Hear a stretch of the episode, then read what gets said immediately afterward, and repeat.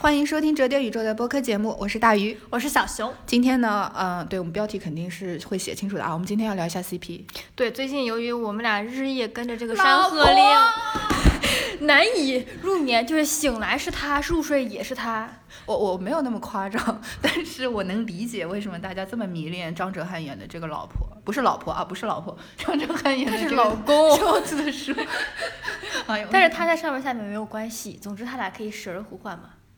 啊，对，这这不重要了。呃，其实这部剧真正的魅力，如果你并没有在磕 CP 的话，我觉得要要普及一下。这个还有价值的，对，哪怕你不磕 CP，你哪怕不磕 CP，你也会被这个感动，因为这个讲的不是说男欢女爱的问题，它讲的是，嗯。中年男人，中年男人这个相互救赎的故事，我其实我理解的版本啊，就是一个接近于马加爵这样的连环杀人犯，嗯，以及心中缺爱，而且他觉得自己被社会不公待遇的一个反派，遇到了一个。呃，是茫茫人海中无条件相信他难处，无条件相信他的苦处，并且支持他、陪伴他，甚至陪他一起赎罪的这样一个救赎的关系。所以这个人物设置在《山河令》里面，我觉得是非常极端的两个人物，一个就是已经是连续犯罪的一个杀人变态杀手，对，连环魔、连环杀人魔。对，另外一个我觉得已经是接近于这个呃李玫瑾老师这种专业心理犯罪的专家。并且怀着对这个人世间的慈悲心，遇到了这个反派，在救赎他。就是唐僧嘛，如来佛祖加唐僧。对，已经是佛祖的这个神性的一个关系了。所以这个是这个剧里面真正的内核。当然了，他磕 CP，他做了很多编剧的桥段和情感的互动和一些台词都写得非常的规整。对，因为那里面的所有的对话感、那种骚气和那种。所谓的那种互动性，就非常的直戳人心。对，尤其像对你这种单身狗啊，虽然自己不恋爱，看着他们你来我往就开心的不得了。对啊，因为那种男女男女之间的情话，我一点没有动容哎。但那种男男之间那种意有所指但又不点破那种什么那个，你懂的，就这种明显写在台词上这种。嗯，所以你，呃，我懂了。你以后呢找对象就是要找一个高级一点的恋爱，就是在暧昧阶段有非常高端的这个调情，其实这个是很快乐的。真的是，但是总之他我们还是在这种所谓的这种调情暧昧的小欢喜里看到了。就是中年破碎找到终极危机的这一组人物，他们代表着一个黑一个白。后来你发现没有绝对的黑，没有绝对的白。嗯，当然这个剧作也会有它存在的一些缺陷，我们就不展开说了。那它它不是一个特别完美的作品，但是我个人认为它是最近三五年同类型的这个绝无仅有了。对，同类型跑道里绝无仅有，完成度很高，非常尊重。这个娱乐和电视剧行业产业商品化的一个操作，而且至少它走在了逻辑的这个及格线以上，以及还有了没有很就是打脸和丢人的一些专业水平。嗯，对，就是它至少合理成立，而且没有糊弄，也没有瞎搞，就是你至少知道它是人写的，且他每一个人物。从动机、背景，包括他的行动，包括他的目标，包括他的转变，都是符合人类的生长逻辑和人类的情感疏导的。这部作品有没有重新点燃你从十八线编剧进步到十七点五线的目标？有，但是我也看到了耽美的一个光起和光灭的复原，好吗？其实是不管是不是耽美，其实最后我们感动的都是人物的关系。对，人家叫知己，现在不能提这两个字啊。行行行，知己。好的，好的。海内存知己，天涯若比邻啊，呃，然后那个，呃，我其实看他们俩的时候，我就在想，另外一对 CP 就是那个 Professor X，还有万磁王，还有万磁王，就是为什么他们两个人看起来也是相互救赎呀？而且一个也是所谓的贵公子、豪门二代、三代、N 代 Old Money，另外一个是大屠杀的时候二战集中营受迫害的犹太小孩，万磁王嘛，是犹太人。为什么这样一对救赎关系最后它是一个 B 一的，就是 bad ending 嘛？这但是这个像《山河令》里面这样一对人物，他能够给我们这么大的这么大的安慰。但是到了 X Man 还有整个 X Man 系列里面，Xavier 就是这个 Professor X X 教授和万磁王，他的这个关系这个亦敌亦友，就是不会给我们那种温暖和理解的感觉，就是。后来我就去查了点资料，后来发现一些细节，就其实万磁王在小的时候，就是年轻版的时候，我们只讲电影里面啊，电影里面他一直扮演的角色其实有点高高在上，对他其实就是习惯了万人瞩目，习惯了别人捧他。就有点儿呃说的说的武断一点，就是万 Professor X 年轻的时候是有点儿白左的那个立场，就是他其实是衣食无忧，要啥有啥，住在大房子，家里又有钱。晚上的时候，首先呢，他是看到了一个偷他冰箱里吃饭的人，人对，那个人伪装成了他妈妈的样子，他被他识破了。哦，那个就是那个 Mystique，对，嗯，对，那个哎，中文叫啥？蓝我也不知道蓝色的，哎，对对，就就是大表姐，大表姐演的那个年轻版。对，那个时候我觉得那个救赎，其实我看那个电影的时候就有点不舒服，因为他们的关系不是对等的。是，其实后来你会发现，他们长大之后，他们两个人也是在两个世界里。嗯，你是说呃，Xavier 和蓝和和大表姐那个蓝色的没有，我说的是万磁王和 X 教授，就是嗯你会发现他们两个人太过割裂了，然后两个人的生长环境都是相当于在两个世界，嗯，然后他们争执的问题也是物种，其实相当于人类创造另外一个物种，他们没办法留，嗯但是又回到像这个温客行跟周子舒，他们一直在同一个世界，抢的是同一个东西。嗯嗯，对，因为呃，像《山河令》里面，周子舒和温客行他们其实在价值观上是一致的。对，他们其实都是，首先他是向善的，但是他们的手段很不一样。对他们只是一个人用，就看起来用恶、用鬼、鬼谷之谷的这种手段，我杀人很凶猛，来包装自己，但是底色是善。一个人呢，就是说我曾经是天窗，就是庄，就是特务头子，头子，还包括这个四季山庄的庄主，就双重的头子。然后我杀人也很牛逼，但是我的底子还是就是从心，还是包括我要救赎，所以他们的目标都是所谓的琉璃甲，要让天下太平。然后他们本质都是很善良的，而且琉璃甲的那个设置，它象征了一种凌驾于公平竞争、凌驾于呃魂，器其实对，就是一个开挂的魂器。对它象征着人的欲望和野心，而他们两个人友谊的基础就是我们两个都是在这江湖上会对着这个宝物把宝物当垃圾扔掉的两个人，这个他们有一定的相似性。对对对。但是那个 X 教授和万磁王在 X 战警系列的处理过程当中那都，是完全敌对的。一个是我要让这个变种人就是融入，就是没有所谓的划分和种族隔离。对让人类看到变种人的优势，让双方 merge 合体，让和平共处，形成一个大和谐的社会，这个是 X 教授的理念。对，然后另外一个就觉得人类和变种人人类搞不好了，对让他们完蛋，让他害怕我们。对让变种人成为人类的进化体，嗯，就是一种以一一种物种来取代另一种物种，然后还要跟你说我是为这个物种好。对他其实这两个人在做上帝这件事上倒是不相伯仲啊，都觉得自己倍儿对。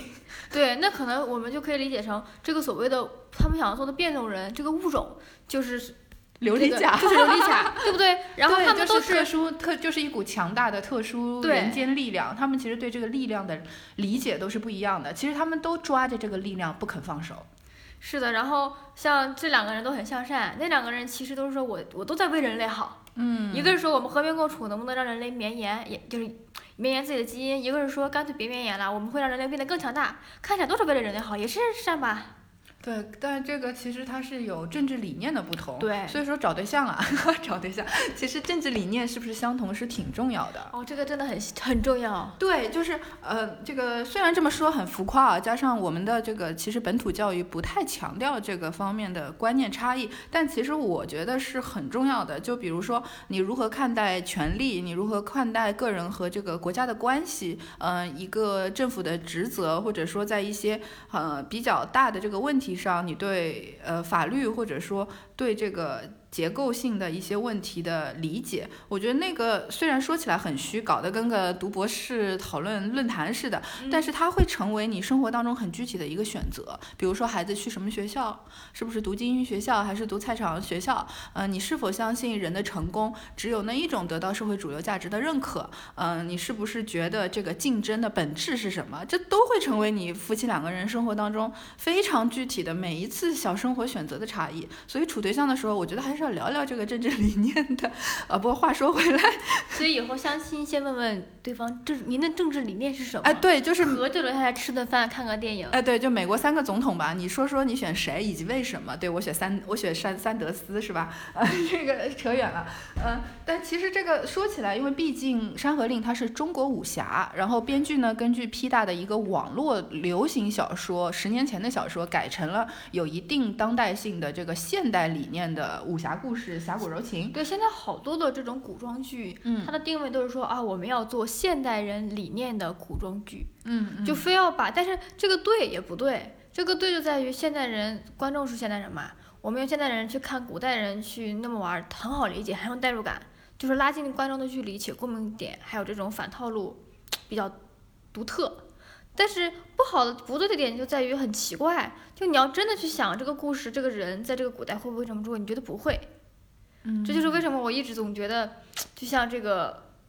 温客行一直他那样子的身份的人说着文绉绉的话就很奇怪。啊，你其实是看到了剧作当中加入现代性的时候存在的一些问题。我觉得这个其实是剧作的。呃，文化背景的问题，因为你要平衡两个东西，一个叫做传统物质文化的现实，就比如说在那个年代，你是不可能那样生炉子做饭，或者说在那个地方是不可能出现这种器皿，那个时代的人是不会这样跨越门第，或者说跨越这个礼数做这个事儿的，这个是一个物质文化和社会习俗的一个必然性。如果违背了这个属性去强行的加现代的东西，就会觉得很奇怪，因为温客行是不应该拥有一些私。属教育的痕迹的，可是他开口说的又是一些就出口成章，仁义道德。这里司马迁，那里高高这四书五经，对，所以我们就很奇怪，就鬼谷是个什么地方嘛？新东方烹饪学校，对，蓝翔挖掘机，就他也会的太多了吧？而且教你古诗，教你词说。哎哎，但是我想到一个很牵强附会的理由，因为鬼谷都是伤心人，而且你想那个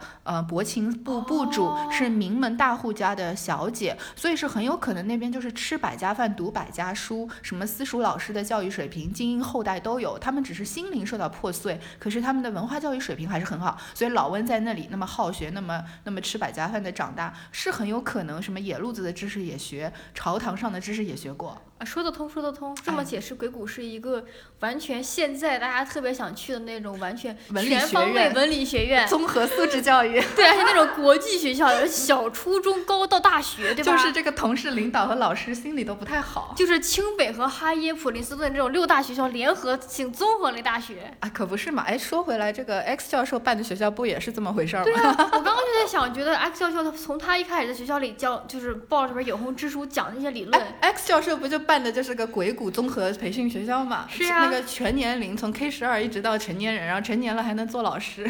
哎，那你这样我想起来《阿凡达》，《阿凡达》这个人类为什么因为没有办法跟《阿凡达》共处？《阿凡达》这帮人就会觉得人类办的学校特别的弱智。其实他就是因为他们没有 X 教授这种，我融入你们，用你们的东西来教，师夷长技以制夷。对，然后人类的那些就是军队们就说，哎呀，我给他们造了路，给他们造了车，给他们造了好多的田地，为什么他们不满足呢？为什么他们还要守着那个大树不放呢？啊，对，那个其实也是一个非常西方的殖民的一个话题。对，但是他聊的也是种族。啊，是是是，对吧？在那里面，其实那棵树、那个地，就人类喂的那个矿石，那不就是琉璃甲吗？只是没有争夺那么明显。哎，有道理。这么一说，就是，呃，这些故事的母母题其实非常的相似啊。对，就是我有一个魔源，然后大家开始去抢，就是总之好像搞一搞这个武侠跟国外的魔幻又是就是树本同宗。嗯，所以有一些故事。呃，只是我看那个 YouTube 上面《山河令》底下的英文英文观众都也是磕的已经上头到不行，都磕拉了。就是虽然我不懂你们在讲什么，但是我就是觉得莫名的很好看。翻译过来就是这样子的评论。我之前不是还有一个报道，就说国外有小哥哥，就是那种嗯，就本来很挣扎于一个不太好的社群，那边都是吸毒斗殴啊，这边特别多的那种社群，他因为看了中国的修仙小说，网络修仙小说，就改变了人生。上，对，他就觉得哇，就了净化。就算我再苦再累，呃，再再起点低，在周围有那股黑暗势力压着我，但我只要相信我可以，我在最难的时候我咬牙坚持下去，就像修仙的男主角那样，就算掉下悬崖，就算就算像魏无羡那样被所有人诬陷，我也要相信我心中的正义，相信我是个什么样的人，然后在社会上找到我能够光明存在的那个位置啊！他真的就看那个小说看了救赎了。对，所以当时那个事件出来的时候，我就跟我朋友说，其实中国现在网文已经到达了一个饱和，它怎么出路呢？得有一一些特别对，得有一些特别懂那个西方文化和西方这种教育背景和价值观的一些，哎，我们去搞一搞呀！对啊，那些英文或者是多语言专业者，然后用中国的这种网文套路、修仙套路，对吧？少年成长、热血冒险大法，然后再写一个就把东方和西方结合的《哈利波特》《指环王》的故事。对，而且我觉得搞 CP 这件事情，它不不是一个亚文化，其实。呃，我我这说坏话说的不对，就它不是一个在它不止局限于亚洲的影哎视，谢谢你啊，你也是我的知己啊。对、我们互为知己。嗯就是有些人从天生之之啊，前就听了住嘴吧。对，就是这个故事，它之所以打动人，当然有它文化场域，就是可能有一些哎高端人士觉得，哎呀，我这个 CP 太 low 了，这种低俗通俗文化我不屑一写。因为我前两天问了一个朋友，就是愿不愿意就是要一篇稿子，我可以分析一下为什么最近这个中年妇女少女都迷恋周子舒到不行。他立刻就是连发三个不，说不不不不要，就他的号儿就看不上这个话题，他觉得很 low，他只写给年薪百万的金融人士看，文章里面就是肯定是要写一些什么纽约、伦敦啊，有的没的那种。我就发现，哎呀，后悔了，我不应该问他，就我这个东西这么写肯定是不配的。但你说说回你刚才那个呃亚文化的问题，就是这个东西它之所以能够打动人的心弦和这种 CP 感，归根结底是它突破了一种性别刻板印象和性别固定的一些叙事的套路，它真正的把两个人性、两种立体的人格放在一起。比如说，一个男性角色身上，它同时具有我们被很容易归纳到女性身上的温柔包容，它出现在了一个男性角色身上。这个这种包容，它本身不应该是有性别标签的。同时呢，你会把一些罪恶、犯罪和这个东西也放到一些男性的身上，因为似乎在一般的叙事当中，女性犯罪会有一个性别的特征。但是在这种作品里，他就会把女性哪怕这种恶呀，这种就所谓的这种媚，或这种所谓的狠毒，也做得非常的这种圆滑。对对对，所以这个耽美向的这个故事，它本身还是因为我们的现实社会和大量的叙事存在性别刻板的这个问题和性别的这个二元论，所以当这个打破性别二元论描述的这种立体人物和人和两个个体之间产生的各种化学反应，它就是非常好看的，因为它是自由的。对，但其实说到自由，很多的类型都是这样。就是在耽美里面，我们为什么很多喜欢，是因为从古有人类把这个性别划分成男生女生，规定了就是就相当于直接自动人们规定了 BL、JL，还有正常的 BG 这三种恋爱关系。嗯嗯嗯，当然还有很多其他的，我们就不不做表论。但是类似于像在 X 战警里面，他们其实也是有了人类变种人和不同的变种的属性。甚至还有旺达幻视这样的 CP。对，然后在这样子的情况下都是人类分的，所以他们嗯的最终作品讨论都是我们要以一个全新、free、包容且开放的态度看所有的议题，因为嗯当时所有的分类是人类下的这个 classification。嗯，我有根据现代主义的一些理论啊啊，我我不是故意想说的这么乏味，但是它它是你就是这个文绉绉的文科系。饶了我吧。根据这个现代性这件事儿啊，它的现代性的基石其实就是哥伦布发现新大陆，嗯而发现这个关系呢，它就决定了这个现代性就是建立在一种西方文明发达和被殖民、被发现的那个低等感的这个二元关系上。我说的可能不太准确，所以这个整个现在统治全世界的这种现代生活，包括我们中国推崇的这个现代化建设，这种现代性本身它是一个西方的白人精英男性的一个东西。它底下它就是暗藏了这个二元论，而其实这个二元论呢，在中国，包括在日本啊这些东亚国家，在我们过去的历史当中其实是不存在的。嗯，这个东西反而是一个新来的。包括如果我们真的说说 LGBT 的权益，你会发现，只有在一些宗教或者欧美的一些环境里，他真的会有说我杀死同性恋，烧死你们。对，它的最终还是来自于神话，还有宗教，还有所嗯谓的这些但基本的对但我觉得东亚它其实是更复杂、更更含糊的一个东西。比如说像日本一直会在浮世绘当中都有描绘过，就是当那个男性处于一个呃十三四岁到十九岁的这个嗯。年龄，他们会称呼他们为某一种特殊的角色，这个角色在整个社会当中被认为是男女同体的。就相当于周子舒老婆在我们心里的形象，对，而且当时整个日本社会，他们是会有固定的发型，让他那个头发上有一段剃掉，嗯。让全社会知道现在这个阶段的少男，他是既可以和是个女人，也可以是个男人，他也不属于女人，他也不属于男人，就是会有这样一个阶段。其实中国包括我们对男性的审美，说实话也是很包容那个柔的那个部分的。这就是为什么很多男团最后可以跳女团的舞，然后男生长得越来越这种媚或者是美，然后大家会觉得有反差，又会觉得格外的这种，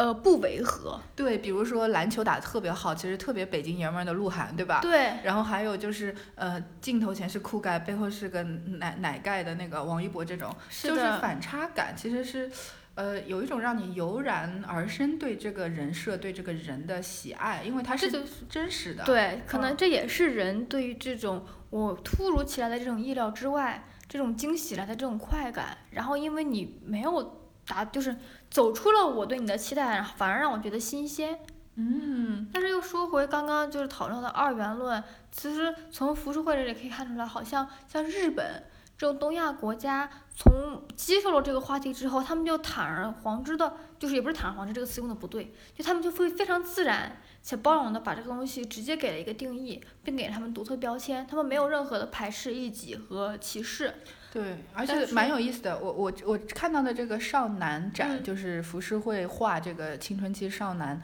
这个性别非二元论的这个东西，是在纽约的 Japan Society 看的。哦，它其实成为了日本文化在美国主流文化社群里发声的一个渠道。它把因为它东足足够独特。对他把东亚的这个东西向外输出，让这些讲英文的美国人能够知道，哦，原来你们一直在搞的这个六七十年代、七八十年代的平权运动的这个核心，其实我们在日本的这个对日本人来说，我们文化当中一直都是有这个包容性。然后他把这种包容性，呃，用一种非二元二元论的这个说法向美国人输出，所以这就是你刚刚讲到的一个文化输出的一个案例。对，包括我们的那个大明宫词里面的很多美少男，那种男性的破碎的哭泣和那种东西，它其实就是一个那种脆弱感。对。其实包括吴彦祖为什么帅，就是他的脆弱感。嗯，但是好像这种东亚东亚文化，它有那种包容，它有那种反差的那种协协同性。嗯但是西方从一开始，不管是平权运动，嗯包括平权运动引发的这个 S 战警，它都是极端的对立，包括它的溯源，还关于它的。你和我。对它的宗教啊、神话都是哦，我出现了一个不属于现在的声音，于是一方赞成，一方抵制，所以它就完全的，就是正就是正与反，是与否，所以可见那个，比如说马丁路德金其实就是 X 教授背后的原型。是然后，呃，那个万磁王其实就是另外一位 Marcos S。呃，对对对，是一个呃一个黑人领袖，他们两个人都是在人种问题上，这个白人和黑人之间的这个种族问题，美国的种族问题上有非常极端的两个立场。呃，一个是非暴力合作，对，非暴力的那个游行，还有一另外一个就就是是暴力占 领暴力，对，所以他们没有考虑过弹劾，你这就感觉到欧美文化里的这种带个人英雄主义和极度就是集权性吧，对不对？嗯这个讲，对对对，我我没有办法继续聊了，我这个知识储备不够了。所以呢，所以呢，所以这个 X 教授和万磁王其实就是由他们的这个文化和他们的出生决定了他们走的两条分岔路所代表的两个理念。这两个人这个 CP 就是搞不好的。对他们就是我没有办法容下你，你也没有办法容下我，于是我们俩没有办法走在一起，然后我们就只能站在对出这么多事儿，而整天对面吵啊闹啊，做这个弄那个的。对，但是我刚刚就是跳跃性的想了一下，是后来为什么降临能在西就是西方市场轰动那么大？啊因为它是个中国呃，就华人文化的作者写的一种哲学。但是它在就是华语市场其实票房没有那么高，它只是口碑好，而且只局限在高知高知识氛围的这些影迷里。哦，可能其实是一个是它的源头是华人作者写的，嗯它带着东方东亚文化这种平和性、这种包容性、这种弹和感，嗯所以我们有要跟外国人沟通。嗯但这种东西来到了西方市场里就是新鲜，因为在在那之前，嗯。我们见到外星人，不是外星人打我们，就是我们打外星人。啊，尤其冷战时期，对美国的外星人片子，外星人就是就叫是苏联人，对对，要不然就外星人占领四维五维的空间，想要吞并人类，然嗯后想要过来占领地球；要不然地球想要去讨伐，需要地球快不行了，嗯我需要找新的领域领土，于是我到了潘多拉星球，我到了新的啊这个东西，我要占领别人。非此即彼，这个彼对彼和此的关系。但是到了降临里面，那个外星人就是一个混沌的、一个迷糊的存在，投放在地球的几个角落，然后只是给你一个像天启一样的模糊的消息。然后他既没有立场，也没有一也没有善恶，他是没有善也没有恶的。对我们只是用沟通。对就第一次好像那外星人不就是七块琉璃甲吗？对啊是这个样子的。你看，我们又绕了回来，最后会发现，不管是武侠还是魔幻，还是科幻，还是奇幻，还是玄幻，就是这个东西它的套路是存在的。只是当我们到讨论到不同的文化、种族、宗教以及所有的世界观设定的时候，放到不同的人物和和角色身上，才会有了不同的故事。嗯，哇，今天聊的挺高兴的，然后而且我们聊的好飞呀、嗯，不过没有关系，反正每一集《山河令》都要三块钱，我一直在充，今天又可以看了。我准备抱着电脑去小酒馆，一边喝酒一边学我们周子舒喝酒，一边看周子舒喝酒。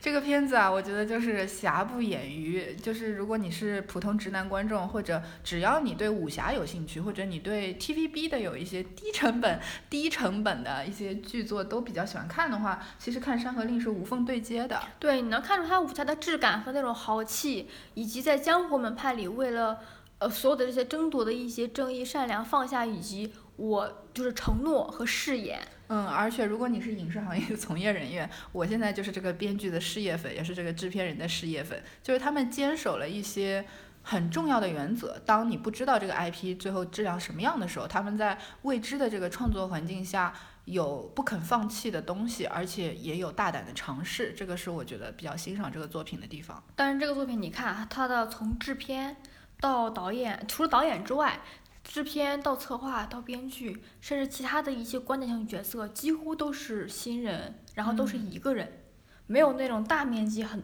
署名的情况。你这是变着相在骂谁呢？我没有在骂谁，我只是觉得这个是也是造成这部好作品的其中一个原因。所以创意性的东西，它因为本身是主观的，但是它需要一个清晰的一线到底的一个主观的有品质、有专业素养的坚持，而不是这里说说这个，那里说说那个，对吧？而且这部让我觉得，不光是因为这个原因，当然就所有的主创人员真的很用心、很努力，嗯他们可能没有背水一战，但他他们很认真对待他们的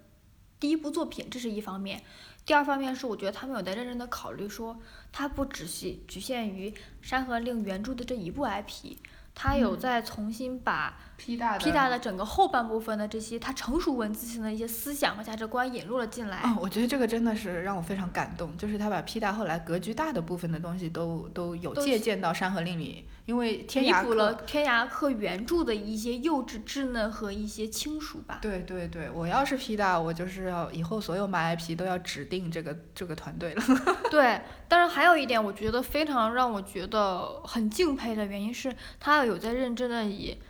呃，成年人看社会以及解决问题的视角来写这个故事。因为因为这个编剧本人嘛，就像我一样很有生活阅历嘛。投行出来的毕竟不一样。对这个，你这个呃，他如果讲的是江湖，就是讲的其实是社会。对，那讲社会呢，就讲到人心，讲到利益。你说你这没一点阅历，没一点眼力眼界，其实是写不出来的。如果是那种大学本科刚毕业，不是说这个优劣之分啊，但是人的阅历是不能被替代，也不能模仿的。对，所以至少《山河令》是一个。你用经验写嗯高于他技巧写，嗯，就是他是有技巧的，只是他的经验会让你觉得你会忘记他所有的这种剧情技巧。嗯，因为他的价值判断和在一些重要的事情上对人物的刻画，他有一个选择。比如说，他自始至终这个编剧塑造的坏人，他是有合情合理、让人可恨又可怜的动机。我觉得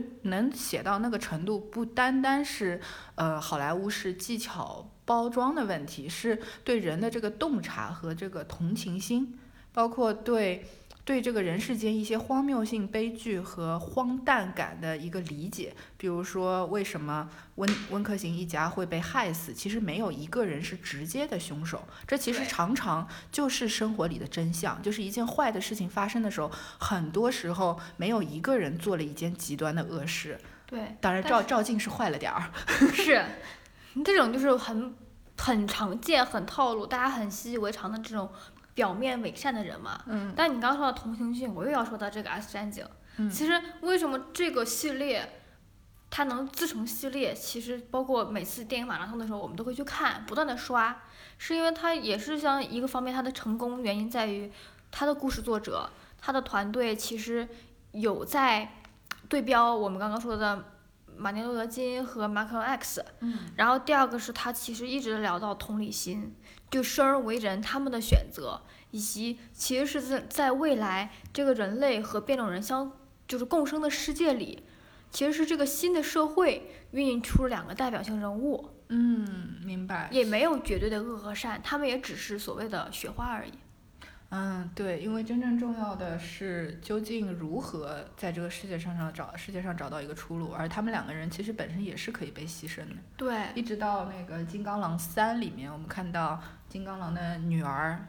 出现，他已经找到了跟变种人孩子在一起幸福生活的一个 ending。然后整个 X 战警其实包含了金刚狼，一直到 X 战警年轻版的第一战，一直到其实死侍里面也有一些，到逆转未来，到金刚狼三，就整个 X 战警系列的这个时间轴的跨度刚好就是对应美国社会从这个呃冷战到到一直到我们现在很当代的一些思潮，嗯，所以哎，对我们的确在说 X 战警啊，没有跑题。嗯，